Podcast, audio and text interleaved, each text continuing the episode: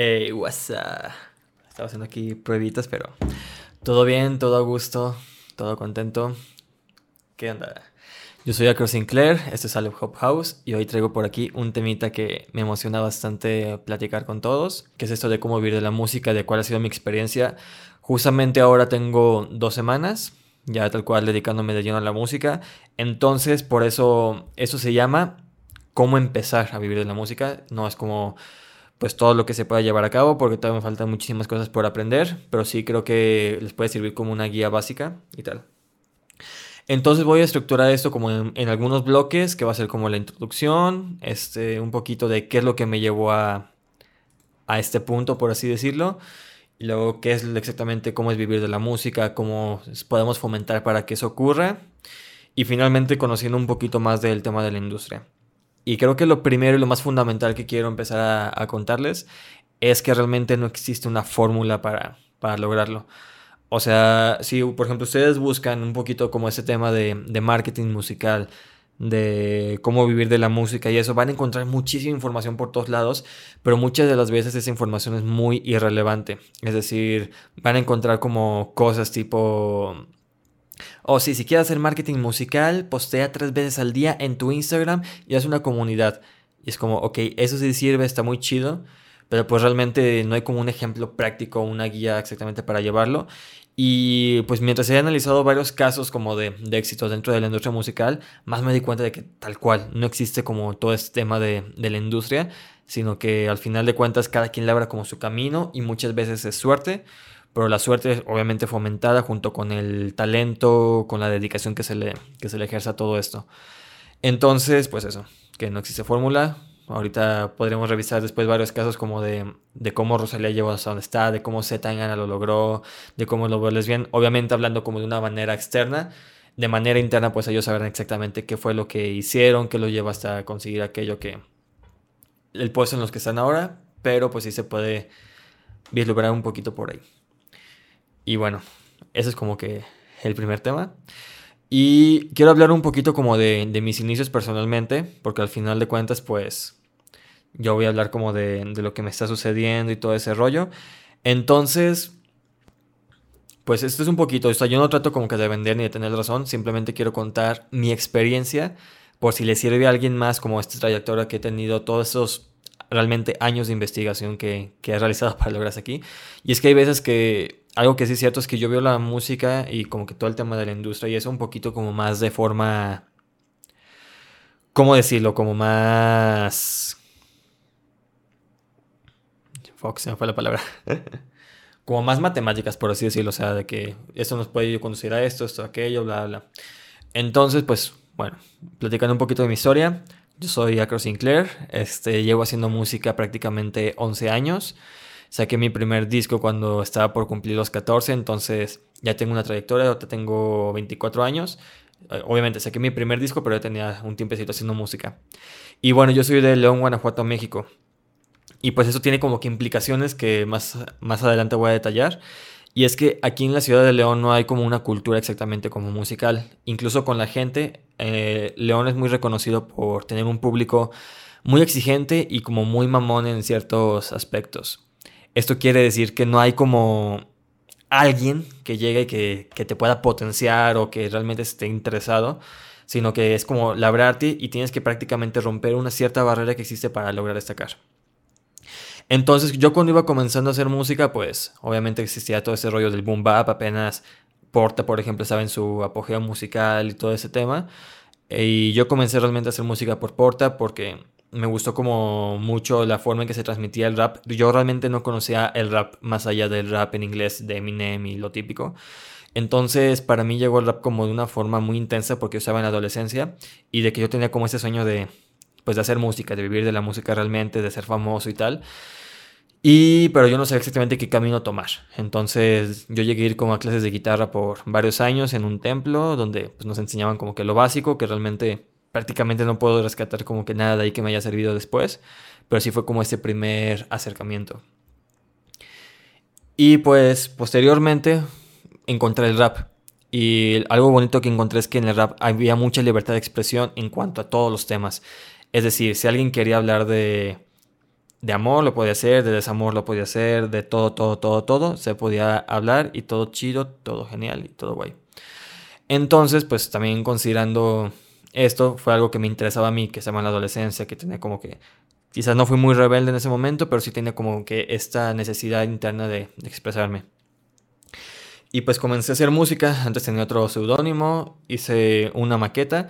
Como realmente en ese entonces yo no tenía ni, ni, dinero ni forma de hacer la música, entonces pues yo tuve que conseguirlo todo por mi cuenta. Y, y aquí iba algo muy importante, que es justamente esta falta de apoyo en un momento inicial pero que, realmente, viéndolo ya como en la lejanía, 10 años después, puedo decir que también fue en parte muy bueno no haber tenido como ese apoyo inicial.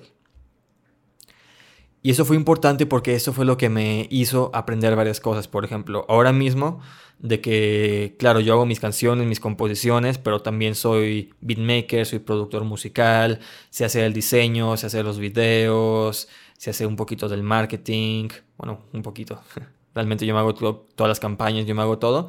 Entonces eso me abrió como que distintos caminos de que, ok, necesitaba un diseño para la portada de mi, de mi disco y no podía hacerlo, pues yo mismo hacía esa, esa portada con las herramientas que tenía. Aprendí a hacer Photoshop, tenía una cámara así súper viejísima o con el celular con 2 megapíxeles que tomaban en ese entonces. Y así fue como empecé realmente a hacer música.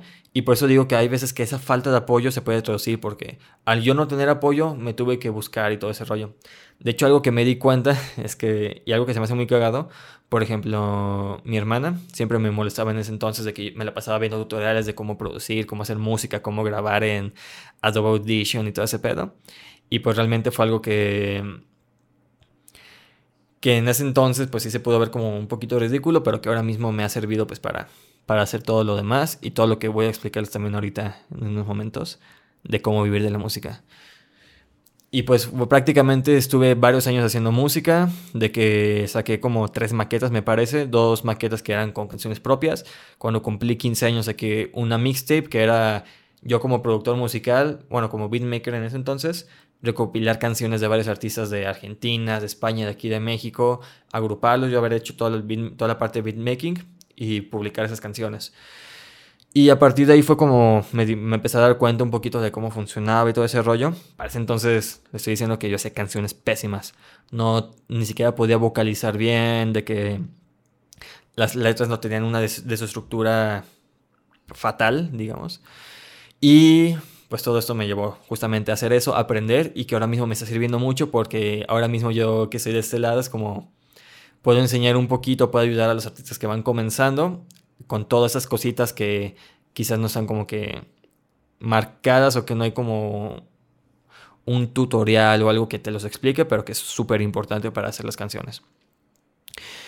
Y pues yo seguí como haciendo música hasta que llegué a la universidad y ahí fue cuando me topé por fin con las primeras críticas buenas. Pero me refiero a buenas porque realmente me decían algo. En ese entonces era de que yo hacía mi música y de que se le enseñaba a amigos, a conocidos y tal, y todos me decían lo mismo. Ah, es que sí, me gusta, me gusta la instrumental. Sobre todo me, me, me halagaban las instrumentales, aunque muchas de ellas no las hubiera producido yo. Producido, sí. Y pues bueno, o sea, realmente tuve como mucho este feedback, pero muy negativo, pero en el aspecto de que no me decían la verdad. Nadie voy a decir, sabes que tu canción está mala, la puedes mejorar en tal y tal y tal. Todos me, me daban el avionazo ahí. Y eso fue que, algo que truncó mucho mi, mi proyecto musical durante los primeros años, pero que ya después pues sí supe componer bastante bien. Y es que entrando a la universidad encontré como un profesor que era justamente de audio, que fue el que me explicó un poquito más a detalle de que yo le enseñé una canción y él me dijo, ¿sabes qué? Aquí en esa parte de los agudos te falta esto, ¿sabes qué? Te falta mejorar mucho la vocalización, la letra, la estructura, le faltan cosas. Yo pues me lo tomé como algo bueno y de hecho también conocí a Pequeño Satán, a, a Diego, que él es el que me está ayudando muchísimo en este proyecto musical, en mi faceta de artista y todo. Siempre con él reboto las ideas y todo ese rollo. Y pues él también me daba como críticas ya más, más duras, aunque muchas veces también como que no se animaba quizás a decirme las cosas tal cual. Fue entonces cuando pues yo tomé... No, primero fue un concierto que di ahí mismo en la universidad en el que como era obviamente horario de clases y eso, no había casi nada de gente y los que estaban como, era como un bazar y los que estaban ahí, prácticamente yo cuando estaba cantando nadie me estaba pelando. Y fue en ese momento en el que yo dije, esto realmente creo que no lo estoy llevando como quisiera. Y de hecho estuve en esa semana decidiendo si dejaba la música o si seguir. Pero al final fue como mi persistencia de decir, chingue su madre, yo, yo puedo con esto. O sea, sé que lo que estoy haciendo, digo, no es buenísimo, pero que puedo mejorar, de que puedo llegar a lo que quiero hacer. Y justamente a partir de ahí yo tomé la decisión de acercarme con algunos artistas ya un poquito más reconocidos y a tomar como algunas asesorías en un principio. Realmente tomé una asesoría que fue una clase de dos horas y que más o menos cuando yo le estaba explicando me estaba diciendo cosas básicas de la métrica. Pero que gracias a ese comentario que me hizo fue que me hizo darme cuenta de todo lo que estaba haciendo mal. Y pues yo en ese momento tampoco estaba ganando tantísimo dinero en mi trabajo. Igual también como contexto, pues yo también desde que estaba en la preparatoria, en el segundo año, yo empecé a trabajar y desde entonces no había parado hasta ahora, hace dos semanas que ya me empecé a dedicar a la música. Entonces todo el tiempo estuve siempre trabajando, pero esas asesorías estaban caras, entonces no me los pude permitir en ese momento. Pero gracias a esos comentarios me di cuenta de que había muchísimo más allá y fue que empecé como a buscar más todo ese tema de pues de cómo mejorar musicalmente.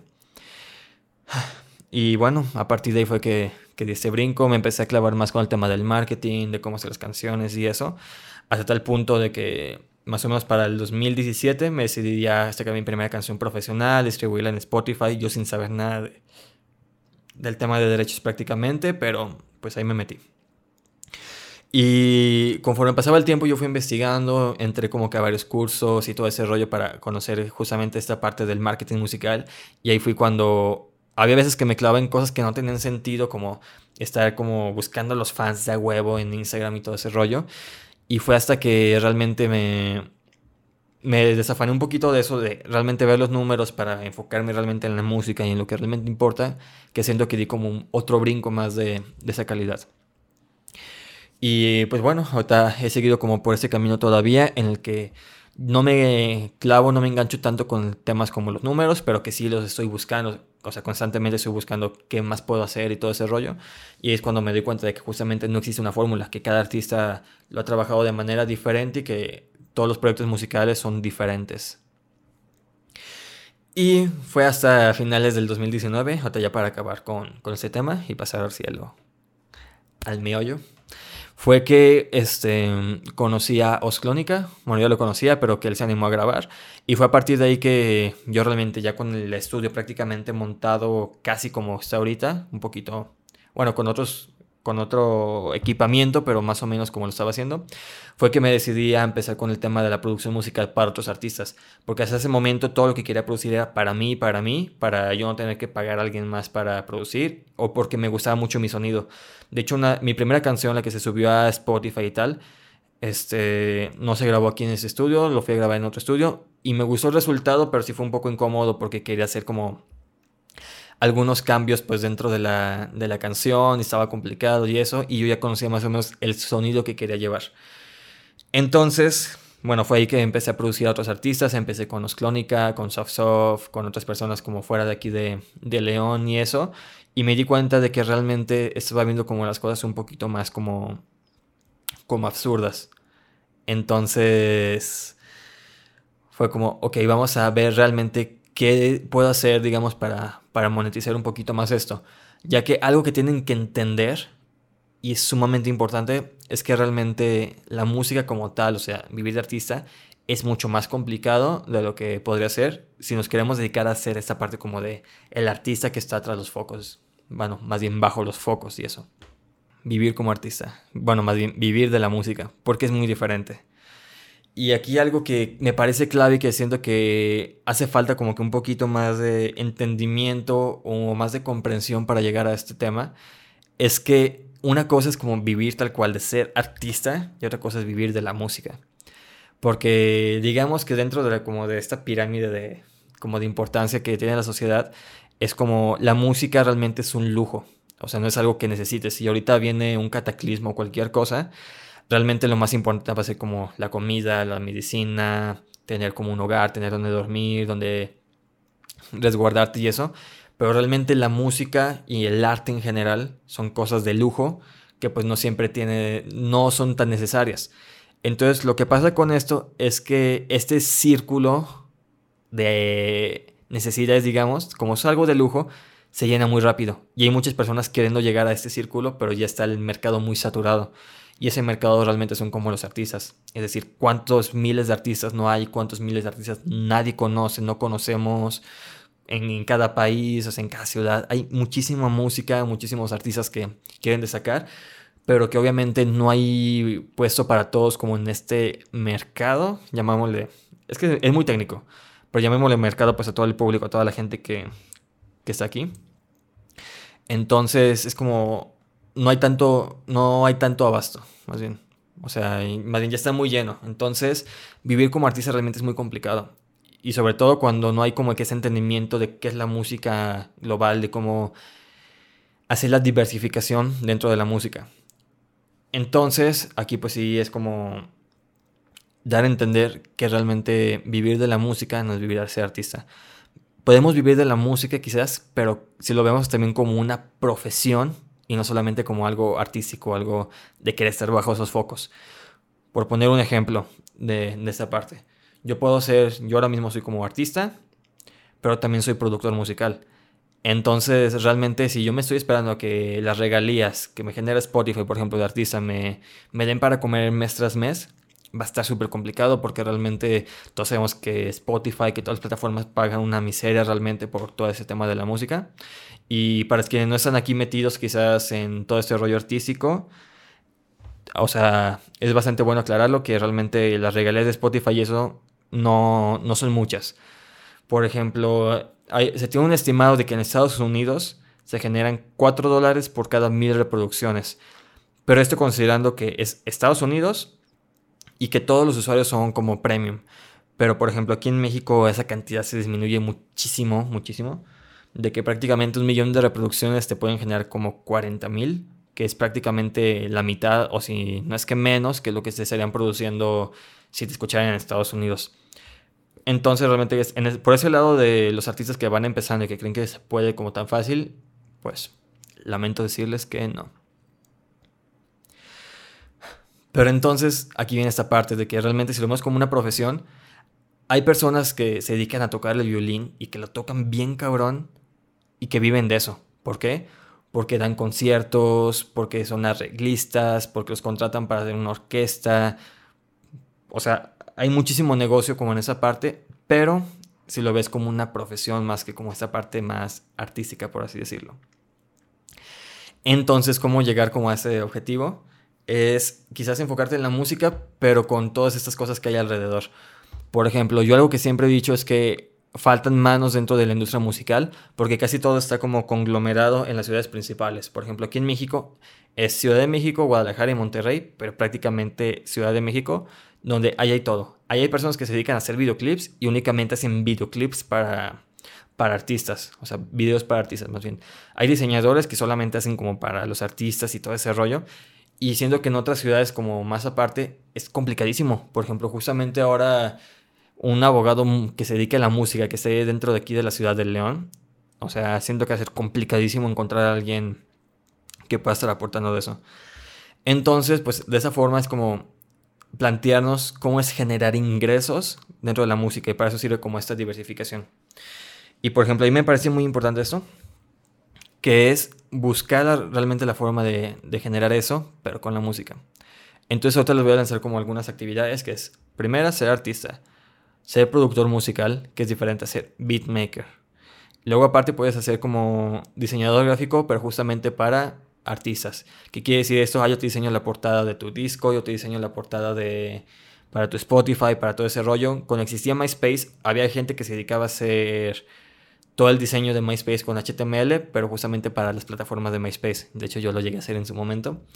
Pueden hacer cursos, que de hecho es un mercado que siento que ya también está muy saturado, pero también se puede. Si eres productor musical, puedes hacer song kits, de que, ah, pues esos son los sonidos que generé y, por ejemplo, no sé, grabar esta botella, procesarlo y pues vender estos sonidos hay gente que se dedica a la música, pero que está solamente haciendo relaciones públicas o plan de medios. Es decir, hay muchísimas cosas. Pero tal cual, si eres artista, lo primerito es ver el tema de las regalías. Que aquí es muy importante y es un poquito más complejo. Y realmente siento que no soy como al, al 100% experto en esto, pero voy aprendiendo y cada vez que aprendo más de esto, más me doy cuenta de todo el desconocimiento que hay como dentro de la industria. Y por ponerles un ejemplo aquí, es tú como artista, pues obviamente tienes tu música, pero realmente de dónde recibes dinero como artista. Entonces es lo primerito que se nos viene a la mente es como Spotify. Ok, tenemos Spotify que paga una miseria, pero aparte de eso, por el hecho de tú componer la canción, también tienes los derechos de autor como de la composición, que eso tú tienes que llevar como que el registro a Indautor y luego a la SACUM, que es la Sociedad de Autores y Compositores Mexicanos, que eso va a acreditar las, las regalías por ejecución pública. Eso quiere decir que si yo doy un concierto, entonces yo estoy recibiendo también un porcentaje de la ganancia de, que se dio de ese concierto, o si mi canción la ponen en la radio o en cualquier lado, o incluso si mi canción se hace popular como en el circuito de antros y bares, yo también tendré que recibir dinero de eso. Entonces, las regalías extras, aparte de lo de Spotify, es justamente de, de composición. Y aquí como se suelen dividir es como un del 100% se dividen como usualmente son un 50-50, de que el 50% es para la letra y la ejecución y el 50% es para la producción, bueno, más bien para la música, la composición de la música. Entonces, si por ejemplo yo hago la música para otra canción, yo tendré que tener ese derecho de recibir el 50% de las regalías de ejecución de esa canción, no de todo. Pero bueno, no quiero profundizar tanto en ese tema porque también es un poquito complejo, pero aparte está la el tema del máster. Por ejemplo, el máster es como el archivo final que se manda y que usualmente las disqueras son los que se quedan con ese, con ese máster y son los que le van sacando provecho y tal. Pero ese máster es el que más podría valer, porque si por ejemplo ponen tu canción en una serie de Netflix, realmente el que tenga el máster o el porcentaje del máster va a ser el que se va a llevar como el dinero de, de eso que ahí es donde las disqueras suelen ganar pues más dinero por, por hacer ese tipo de tratos porque ellos son los dueños del máster y te dan un porcentaje y bla, bla. Y usualmente el máster es de quien paga la canción. Entonces, si por ejemplo yo con mi proyecto musical, que soy artista independiente, que no tengo un sello discográfico, yo sería el dueño de mi máster porque yo estoy pagando por la canción, por hacerla. Y pues ya ahí también son otros procesos de si utilizan mi canción para un comercial, para un anuncio, etc. Entonces son todas esas partes. Como artista, también está como el tema de los conciertos que puedes cobrar, es el tema del merch, que de hecho entre los conciertos y el merch es donde existe la mayoría del dinero que ganan los artistas, no es de las canciones, sino del merch. Entonces, pues también esa es esa parte importante. Y bueno, o sea, aquí es como un poquito esta como estas ráfagas como de información quizás, porque sí es como entrar a detalle cada uno de esos y sí es muy importante conocer cada uno de estos. Pero también algo que quería tocar aquí es este tema de aprender para tener confianza.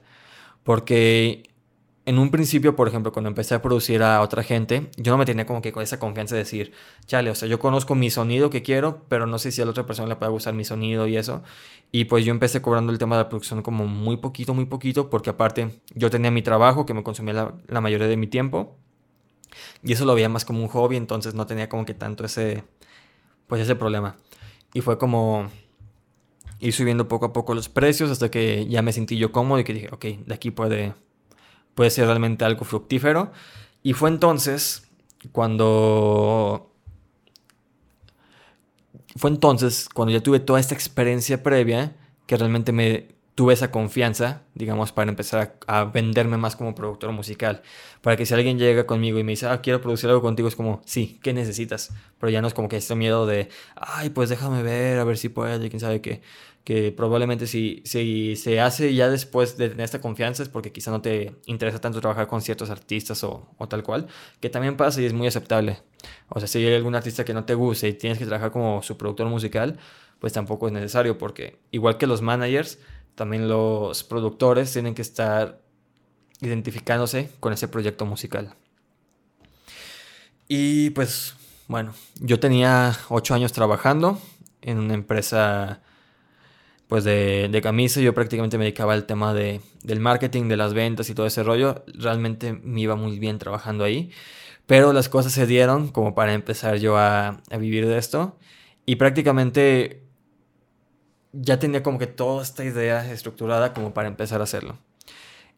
¿Y cómo es que lo estoy haciendo yo ahorita? O sea, mi, mi forma como de, de proyección con esto es seguir con mi camino musical, artístico, pero porque yo sé que mi carrera musical como Acro Sinclair me está avalando, porque al final de cuentas yo me produzco, yo soy el que me grabo, yo estoy como que implicado en los videoclips, en la parte del diseño, foto, en todo. Entonces es como la primera carta del portafolio que estoy poniendo, mi proyecto musical. Entonces ya con eso me, me sirve, me vale para tener mi proyecto.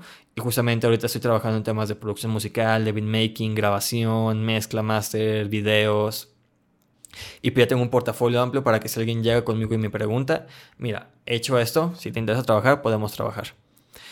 Y aquí es algo que también aprendí mucho de mi trabajo porque realmente yo enfocándome en el marketing, en el trabajo y teniendo como que toda esta conexión, ya sea con el jefe que tenía en ese entonces y con la gente, con los clientes, también me di cuenta de que hay cosas súper importantes y lo primero es también verlo como negocio. Y es que también aquí en el rollo de la música es un poco complejo este tema. Porque también se da mucho este rollo de que de hay muchas cosas que se tienen que hacer gratis. Pero no porque se tengan que hacer gratis, sino porque realmente te van a aportar quizás más cosas. Por ejemplo, cuando das un concierto, hay como para determinarlo, como tres puntuaciones, digamos. ¿Cuándo te van a pagar? Te va a servir en tu carrera y te vas a divertir. Esos tres si los puntúas y los dos te salen como de 10 cada uno, es como te conviene hazlo. Pero si en algún momento un concierto no te pueden pagar o algo así, pero va a ser un festival bien cabrón que te va a impulsar bastante, o te vas a divertir bastante y lo vas a disfrutar, vas a aprender, te conviene hacerlo aunque no sea por, por el dinero. O sea, también es como tener un poquito esa mente crítica y decir, ok, sí tomo algunas oportunidades, aunque no me vayan a generar, algunas otras no, porque pues realmente si no me va a generar dinero, no me voy a divertir, si no lo voy a disfrutar, pues ni para qué. Y bueno, justamente era esa parte también de la diversificación, de que para quien vaya a entrar tiene que saber que pues si vas a entrar en el negocio de la música tienes que ver varias cosas. Y yo siento que lo más importante como para comenzar es el tema de pues de tener un proyecto bien armado, de que todo esté bonito, todo esté bien hecho, la grabación, la música, los videos, la parte visual, el merch. Y también algo muy importante es el tema de la comunidad, que aquí ya me estoy repitiendo, que yo decía eso de los otros videos, pero es que realmente ahorita, por ejemplo, hay un artista que se llama Bruces, que hizo su comunidad en TikTok y que le está yendo bien chingón, solamente con, pues, como alimentar esa comunidad que ya tiene y le está yendo muy chido. Y hay otros artistas que quizás son como que más alejados de eso, pero que saben dar los mensajes cuando los tienen que dar y la gente se siente como parte de ese, de ese círculo. De hecho, es por eso que los colectivos funcionan también, porque la gente puede ver cómo funciona ese como colectivo y se puede sentir parte porque es de, ah, no manches, esos vatos siempre se la pasan cotorreando y es como que quieren ser parte de eso. Entonces está interesante por ese lado. Y bueno, dentro del último bloque también es esta parte de conocer la industria. Porque realmente cuando te metes te das cuenta de que la música es como un 5 o 10% de todo lo que hay detrás. Porque ¿qué hay detrás? Tan solo, o sea, tú piensas en cómo vas a sacar una canción y hay muchísimas cosas que hay detrás de una, de una canción. O sea, está la parte obviamente de la composición, luego está la parte de los derechos de autor, de cómo va a ser generado el máster.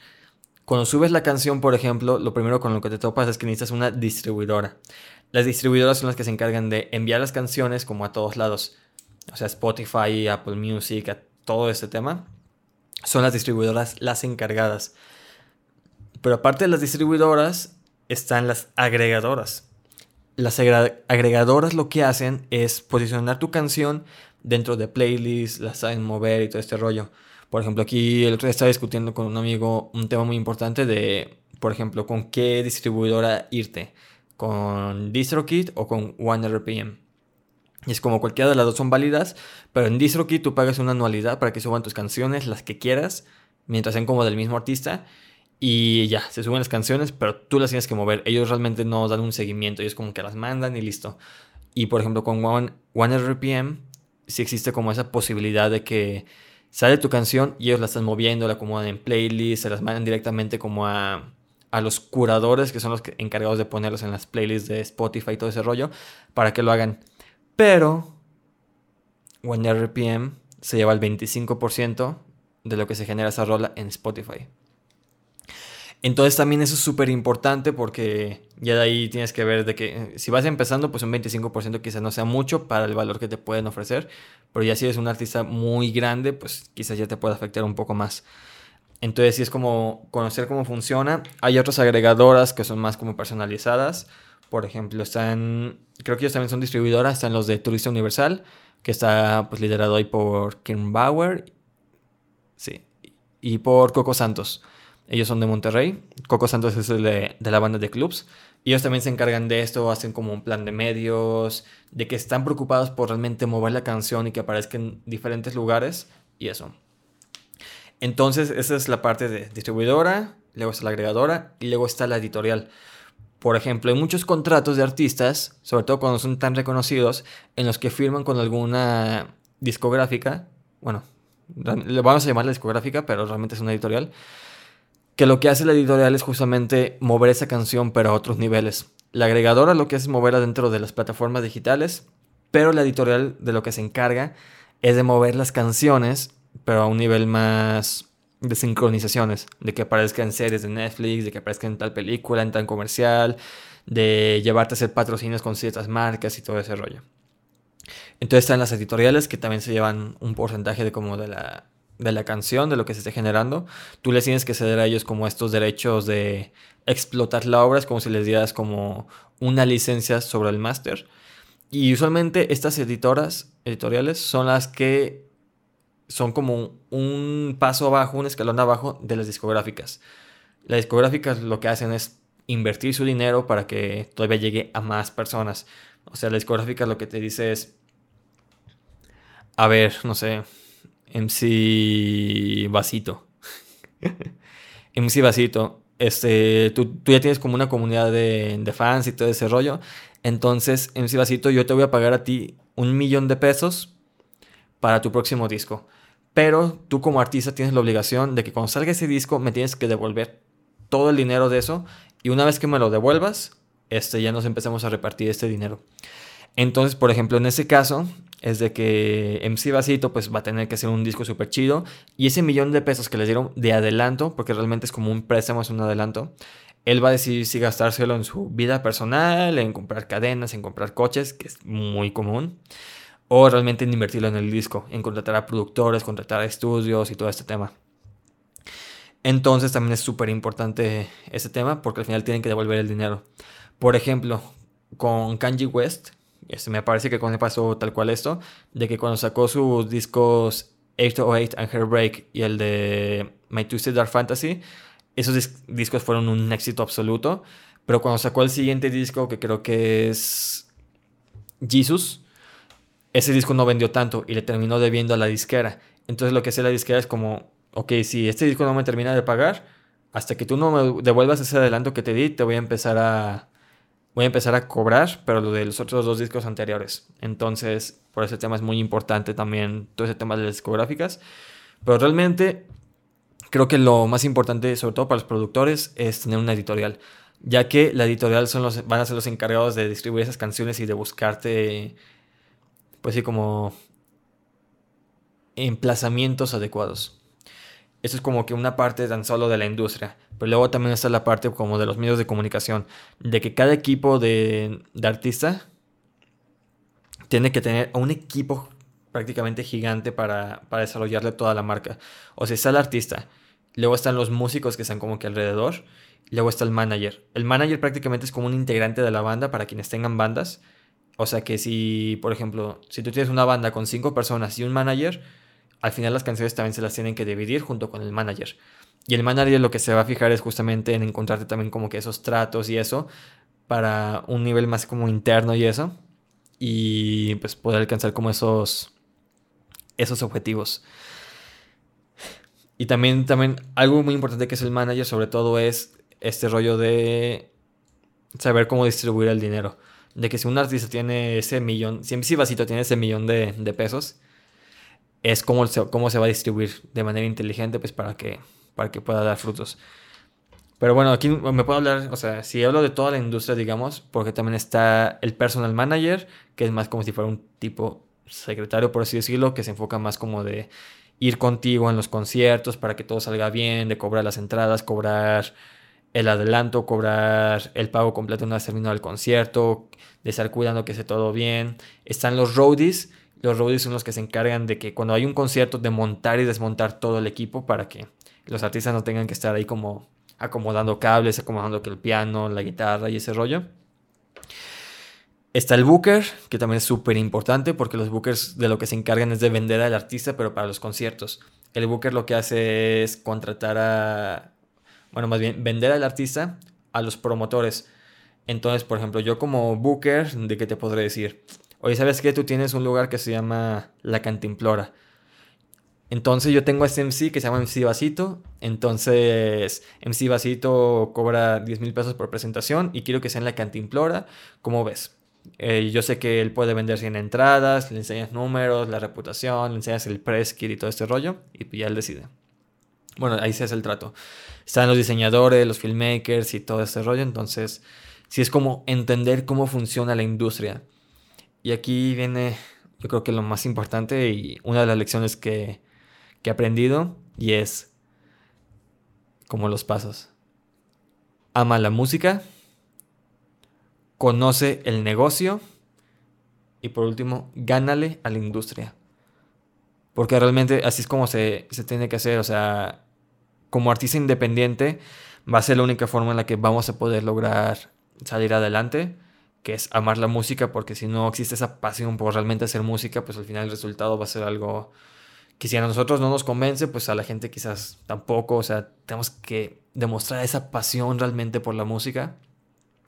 Luego está conocer el negocio para que no nos hagan tontos prácticamente. De que el otro día estaba viendo una entrevista de Duki con La Resistencia y prácticamente están platicando y Duki de la manera más normal, normal posible está haciendo negocios ahí con Broncano. De que prácticamente él dice algo de, ah, sí, vamos a hacer una letra por escrito. Ah, ok, vamos a hacerla, pero aparte hacemos un NFT para luego venderlo por, con criptomonedas y todo ese pedo. Y cada cosa que decía era como la forma en que él veía de hacer negocio con todo lo que estaba como a su alrededor. Y eso es súper importante porque si no, si no conocemos el negocio, pues al final vamos a tener, nos vamos a empezar a frustrar de que realmente no, no vemos por dónde está la salida y de que nos van a hacer tontos porque no vamos a saber cobrar y de que van a pasar muchas cosas. Y también aquí es un problema de la industria porque realmente es algo que no es como muy público, de que, por ejemplo, muy lamentablemente, de, en el tema de los diseñadores gráficos, de que es muy común de encontrar estos sueldos de dos mil pesos a la semana por ocho horas de trabajo diarias. Entonces, mínimo ya tienes como que ese, ese listado de precios de que sabes qué tanto puedes cobrar, qué tanto estás dentro de lo justo o no. Pero en todo ese tema del arte, pues sí está cabrón, porque realmente tú no vas a ir con un artista y le vas a decir, oye, güey, ¿cuánto cobras por, por un concierto? Porque usualmente es como que información más como que es clasificada más como interna. Es como si tú vas con tu mejor amigo y le dices, bueno, con una no, no con un mejor amigo, con una persona desconocida y le dices, oye, ¿cuánto ganas? Probablemente hay como esa desconfianza y no te lo van a decir. Y pues lo mismo es, es acá en la industria. Y bueno, pues más o menos quería platicar de esto, de cómo es esa parte de, pues de vivir de la música. Ya apenas estoy empezando. Y creo que para recapitular un poquito lo que les podría decir a quienes estén buscando realmente vivir de la música y querer hacerlo, porque también eso es muy diferente. Hay muchas personas que te van a decir, yo quiero vivir de la música con mi arte, quién sabe qué. Pero al final no hay esa perseverancia. O sea, también es como mucho este rollo de estar buscando, de tener las ganas de salir adelante y no solamente hacer música como tal. Porque sí, tú puedes hacer mucha música, pero si no tienes como esa proyección que tienes que tener, o incluso si no ves más allá como de, lo que estás haciendo ahora mismo, pues no vas a no vas a llegar probablemente a ningún lado. Mientras que si tienes mucha disciplina, mucha perseverancia y mucha constancia, vas a poder lograrlo porque estás definiendo todo tu camino hacia allá. Y a mí algo que me cae es como que ese pensamiento de, ay, sí, decrétalo, de que el universo te lo va a dar. Y es que no es tanto que el universo te lo dé, es que tú lo vas a estar buscando y vas a encontrar las formas de aquí a allá, este hilo me conduce acá y eso, para llegar a ese punto. Porque también algo importantísimo aquí es el tema de los contactos. Y aunque la gente no lo quiera decir, no lo quiera explicar, contactos y dinero también es un combo ganador. Es decir, si tienes el dinero para poder hacer cosas más cabronas, para llegar a cierto tipo de gente y eso, lo vas a lograr. Porque también aquí hay, algo que pasa y es que, por ejemplo, muchas veces pensamos que si quieres estar en un festival, si quieres estar en un concierto o algo así, la neta vas a poder llegar tal cual y, ah, pues tengo 5000 seguidores, ¿me, ¿me, metes? No. Muchas veces es por dinero. De que, ah, pues sabes que tengo 100 mil varos, quiero que me metas en el festival. Quiero que me metas como telonero. Los promotores van a aceptarlo porque pues ellos lo que quieren también es ese, ese varo. Al final de cuentas es un negocio. Y cuando también sepamos que la música es un negocio, se nos va a hacer más fácil como desprendernos de algunas cosas. Es como, por ejemplo, yo ahorita he trabajado con algunos amigos este, el tema de las letras, de que al final de cuentas yo compongo la canción o ayudo bastante y que yo, yo no me lleve nada de esa composición que hice, pero pues al final de cuentas sé que en otro contexto, o sea, con personas que no son mis amigos, yo lo puedo cobrar y que yo no voy a estar así como de, chin, es que esta canción me pudo haber hecho famosísimo. Es el ejemplo de, de Faith, por ejemplo, un reggaetonero, de que ahorita pues ya tiene una posición súper clave en la industria musical del reggaetón.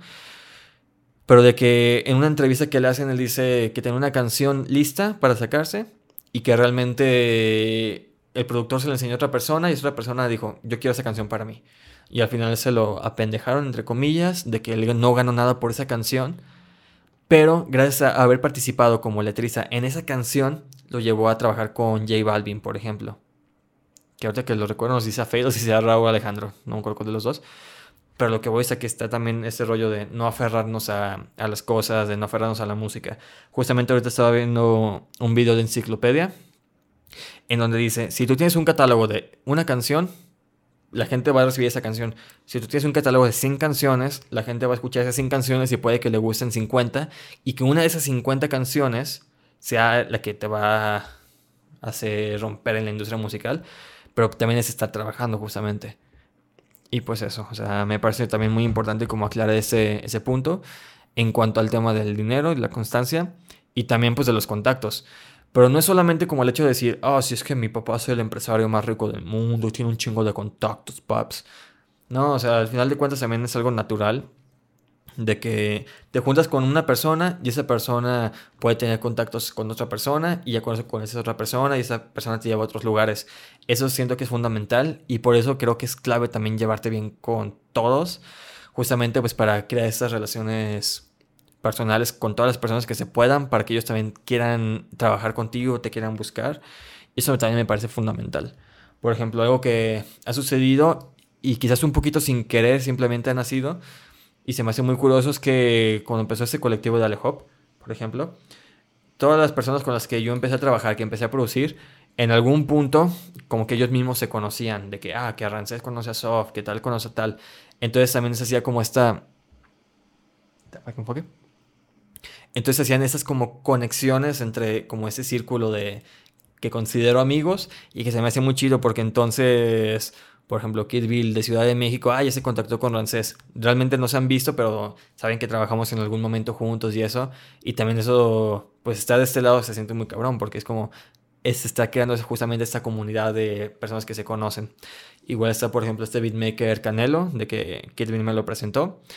Y me parece como también súper chido porque es una persona que está dispuesta como que ayudarte, a ver cómo pueden, cómo se puede trabajar en conjunto sin aferrarse a, ay, no, es que yo soy productor y tú también eres, entonces yo quiero llevarme todo. Hay puesto para todos si lo vemos como de cierta manera. O sea, si lo vemos como artistas, no hay puesto para todos, pero si lo vemos como profesionistas, sí hay puesto para todos. Y pues bueno, ya con eso quería terminar esta parte. Y es eso ama la música, conoce el, negocio y gana la industria.